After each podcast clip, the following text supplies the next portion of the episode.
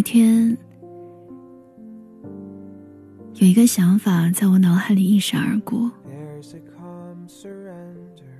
倘若只剩三个月生命，我会去做些什么呢？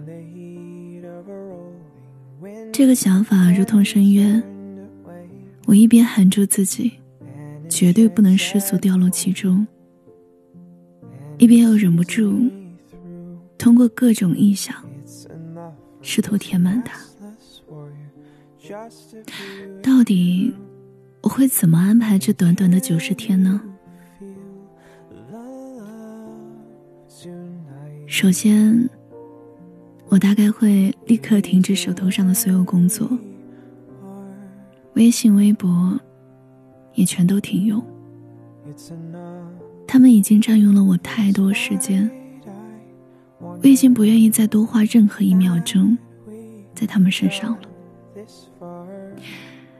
记得曾经有人说过，如果自己死了，要记得在死前注销所有社交账号。这样的观点我是不认同的，我甚至都不愿意花费任何时间用来注销他们。不重要了，都不重要了。他们存在或不存在，看到或不被看到，根本不重要。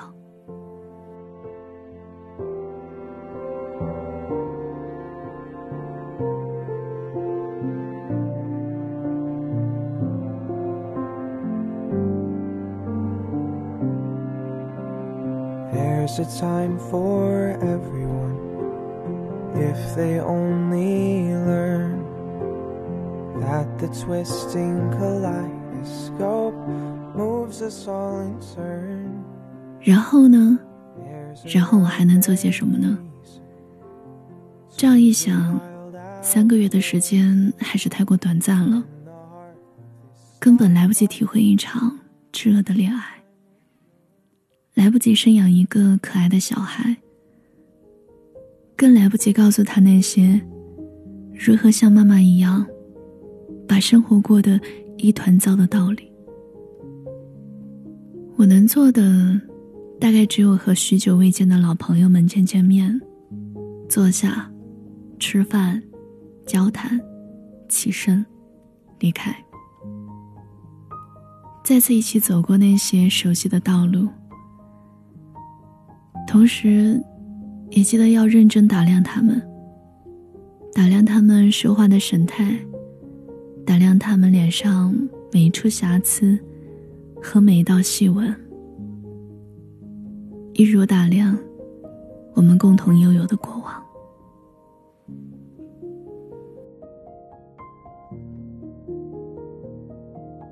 当然，还有最最重要的一件事儿，那就是回到家人的身边。不需要做什么特别轰动，或者特别深刻的事情，只需要像回到童年一般，回到他们身边，陪他们去菜市场买买菜，陪他们在每顿晚饭后散散步，陪他们做每一件细微而琐碎的事情。这就是我内心深处最真实的想法。我既不想跑去到处旅行，看这世界的广阔，也不想去尝试那些从未尝试过的疯狂事物，就想静静的陪在家人和朋友身边，然后把这最后的三个月浪费掉。很奇怪吧？当生命只剩下一小节的时候。那些我们平常所沉迷的汲汲营营的生活，反而是全都可以被随时抛下的。我们只想把最最宝贵的时间，投掷在那些看起来最最不重要的事情上。想到这里，我不禁觉得有点好笑。究竟什么是重要，什么是不重要？其实根本没有人知道。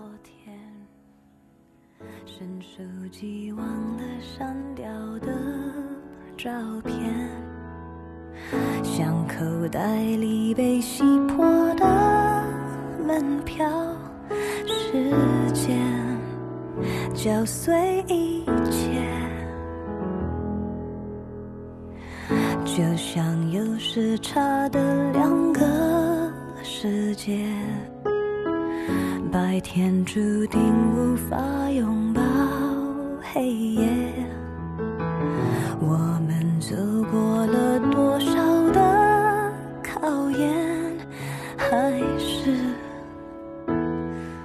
我们总是因为生病，因为那些突然降临的意外，才能感受到生命的存在。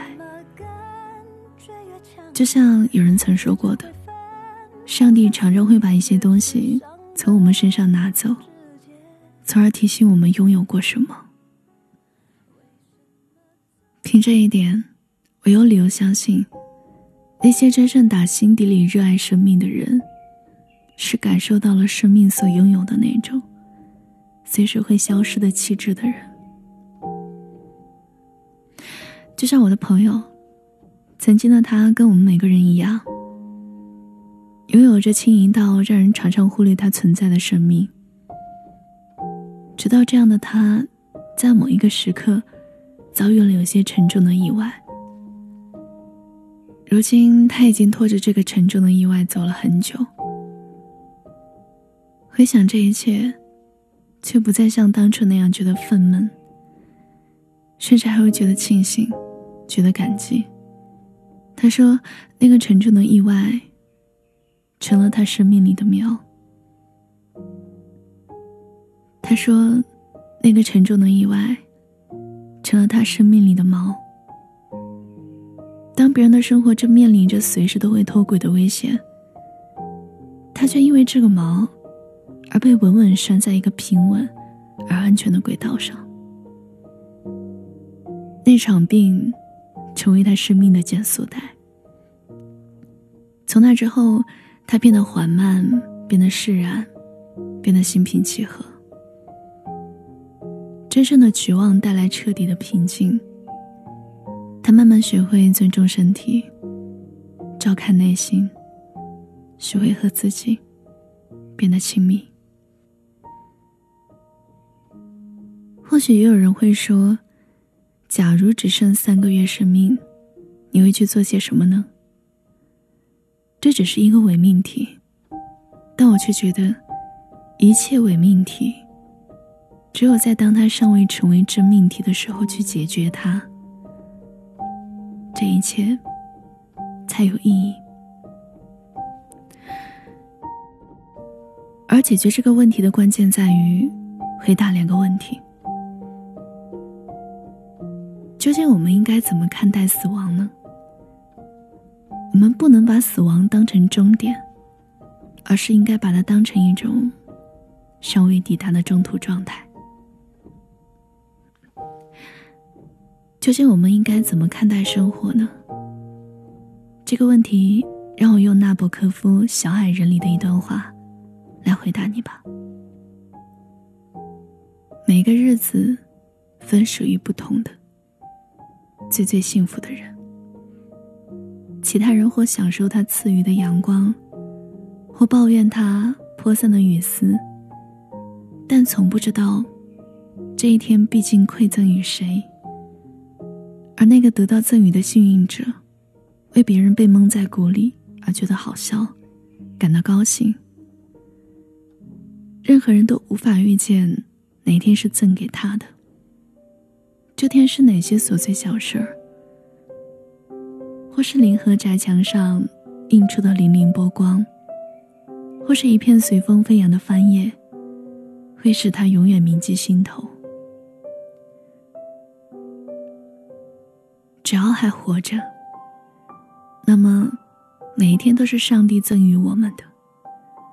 我们所遇到的每一阵风，都是礼物；每一缕阳光，都是惊喜。